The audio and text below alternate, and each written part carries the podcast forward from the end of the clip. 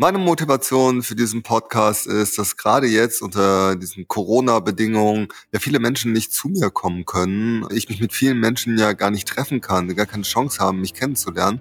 Und das ist doch ein wunderbares Format hier beim Podcast, dass ich zu euch komme, dass äh, wir zusammen diskutieren können, dass ihr was erfahren könnt, was ich so denke, was ich für Visionen auch für Düsseldorf habe. Und da freue ich mich sehr drauf. Wer einen Blick hinter die Kulissen von Politik, Parlamenten und Wahlkampf abseits vom bekannten Polit-Talk werfen möchte, ist hier richtig. Gemeinsam mit Journalistin Elita Wiegand und grünen Politiker Stefan Engstfeld wirfst du einen Blick in eine grüne Zukunft und siehst am Beispiel der Landeshauptstadt Düsseldorf, wie die Entscheidungen von heute die Stadt von morgen prägen. Meine Motivation, diesen Podcast zu machen, ist, dass ich immer schon einen Podcast haben wollte, weil ich das einfach toll finde, dieses Medium. Aber ich möchte halt über Politik diskutieren, ich möchte über grüne Ziele diskutieren und ich möchte sehr, sehr gerne mal ein bisschen in die Zukunft schauen. Wie geht's weiter mit meiner Heimatstadt, da wo mein Herzblut halt reinfließt, nämlich Düsseldorf. Ich bin jemand, der sich immer schon von ganz, ganz früh für Politik interessiert hat.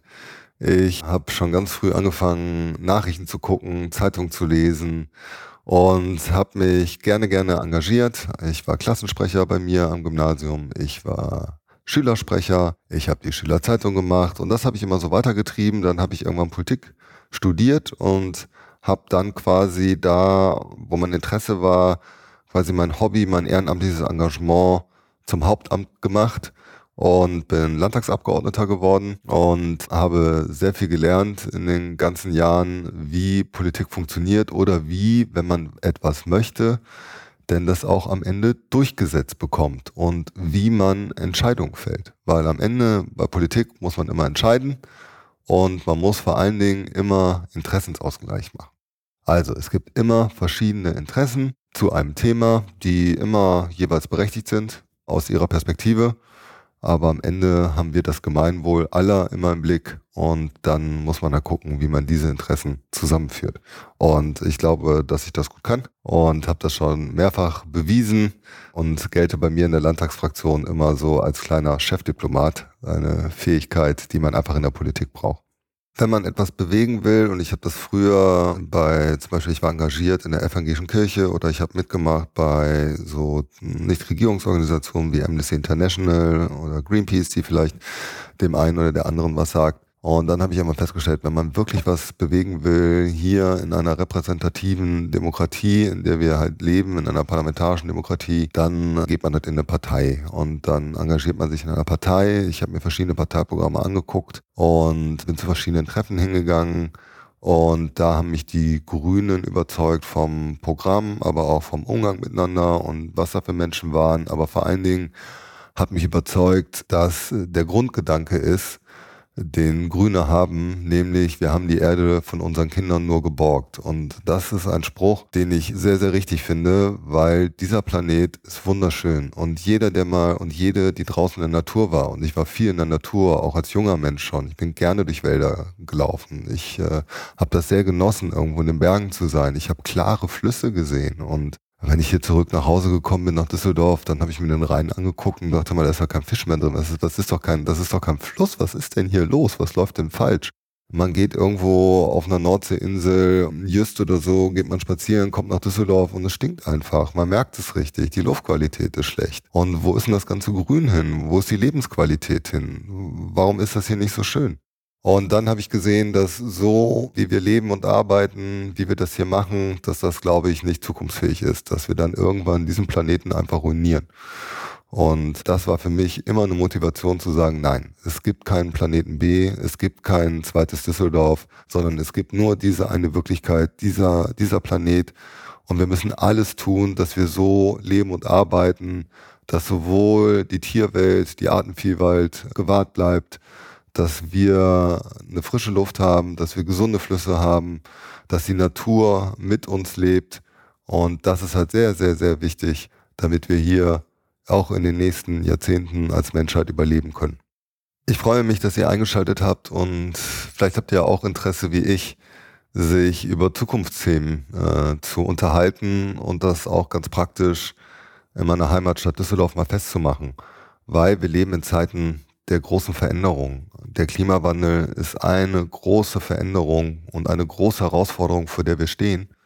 Und wie wollen wir das denn hier schaffen überhaupt, dass wir halt nicht andauernd Hitzesommer erleben, dass wir nicht Starkregenereignisse erleben? Wie wollen wir denn unseren Beitrag dazu leisten, dass dieser Planet halt nicht vor die Hunde geht? Und deswegen gilt für mich an der Stelle immer der Leitspruch global denken, lokal handeln. Das ist halt eine Leitlinie. Und wie geht das denn in so einer Stadt? Was ist denn wirklich mit Digitalisierung? Die Menschheit ist online gegangen. Wir leben alle mit unseren Smartphones und wir wollen alle alles jetzt nur noch auf dem Handy und auf dem Laptop machen. Wir sind durch Corona-Pandemiezeiten ja auch alle viel mehr digitalisiert worden, nochmal. Und kennen jetzt ganz viele von uns auch ein Homeoffice. Und ähm, glaube ich, viele wollen es auch ein Stück weit beibehalten. Also wie geht denn so eine Digitalisierung? Weil die Wirklichkeit ist ja, wenn ich mit der S-Bahn von Düsseldorf-Garat nach Köln fahre oder so, dann habe ich irgendwann kein Netz mehr. Und dann gucke ich mir an, wie das in der Wirtschaft ist oder rede mit Architekten, wenn die sagen, Hammer, wenn wir unsere Pläne hier in Düsseldorf von A nach B schicken, in der digitalen Leitung, das klappt doch hier alles gar nicht. Was ist denn mit einer digitalen Stadtverwaltung? Also, wie kann man denn Digitalisierung hier in so einer Großstadt überhaupt umsetzen? Das sind doch spannende Themen. Wie können wir unseren sozialen Zusammenhalt überhaupt noch hier gewährleisten? Wie schaffen wir das denn hier, dass wir tolerant bleiben? dass wir weltoffen bleiben. Wir sind eine sehr internationale Stadt auch in Düsseldorf. Wie kann so etwas gehen? Und vor allen Dingen natürlich ein großes, großes Thema hier in Düsseldorf. Wie bekommen wir eine vernünftige Mobilitätswende, eine vernünftige Verkehrswende eigentlich hier hin? Weil wir brauchen eins. Wir brauchen mehr Platz für Fahrräder, für Fußgänger und Fußgängerinnen und vor allen Dingen brauchen wir einen besseren öffentlichen Nahverkehr und wir brauchen autoärmere Quartiere, wir brauchen eine autoärmere Innenstadt. Denn wenn wir so weitermachen, wo wir Dezember 19 waren, dann werden wir hier alle irgendwann im Stau ersticken und die Luft ist so schlecht, dass es einfach ein gesundheitliches Risiko ist. Und das ist eine Vision und ein Zustand von meiner Heimatstadt, die ich nicht haben will und die ich ändern will.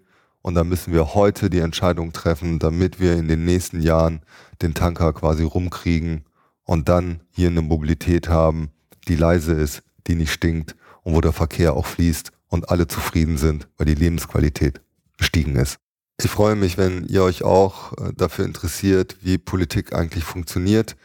Ganz oft werde ich gefragt, auch als Landtagsabgeordneter, was ist eigentlich, wie läuft denn so ein Tag ab? Was macht ihr denn da eigentlich? Wie laufen denn eigentlich Entscheidungswege? Wie ist denn überhaupt so eine grüne Fraktion organisiert? Wer arbeitet da? Wie erschließt man sich denn Themen? Weil natürlich haben wir ja Themen oder bearbeiten Themen, wo wir nicht 20 Jahre vorher im Beruf zugearbeitet haben. Und, und wie geht denn sowas? Und wieso, wie ist man, wie kommt man denn in die Lage überhaupt, sich sowas zu erarbeiten? Wie laufen Entscheidungswege? Wie ist denn ein Interessensausgleich? Wie kann man den organisieren? Und natürlich auch viele Anekdoten, die man immer wieder erlebt und da würde ich gerne euch ein Stück mitnehmen, auch mal hinter die Kulissen zu gucken, zu schauen, wie Politik eigentlich so tickt. Wenn du auch der Meinung bist, dass nicht alles jetzt so weitergeht, wie es immer war, wenn du auch der Meinung bist, es muss sich etwas verändern und wenn du auch der Meinung bist, dass man mutig jetzt Entscheidungen treffen muss,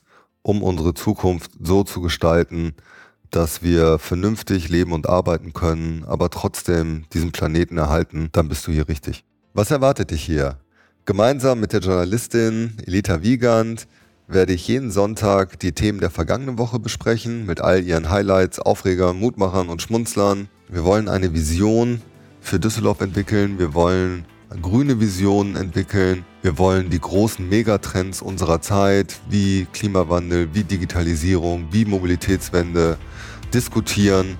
Und wir wollen euch mitnehmen, ich möchte euch mitnehmen, in die Zukunft der schönsten Stadt am Rhein zu schauen, mit uns zusammen.